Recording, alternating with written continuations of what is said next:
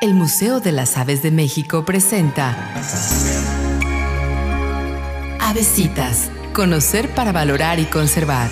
¿Quién construye los nidos cuando las aves se reproducen? ¿Los machos? ¿Las hembras?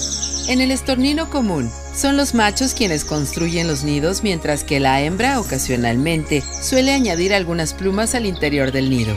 En cambio, las hembras del herrerillo común construyen el nido solas con poca o ninguna ayuda de los machos. Utilizan musgo del césped del jardín y le dan forma de taza. El nido está completo cuando está forrado con plumas suaves pelo o lana. Los herrerillos pueden construir un nido en pocos días, pero generalmente tardan entre una y dos semanas.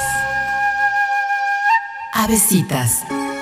Conocer para valorar y conservar. Museo de las Aves de México. www.musave.org. Hidalgo y Bolívar, zona centro en Saltillo, Coahuila.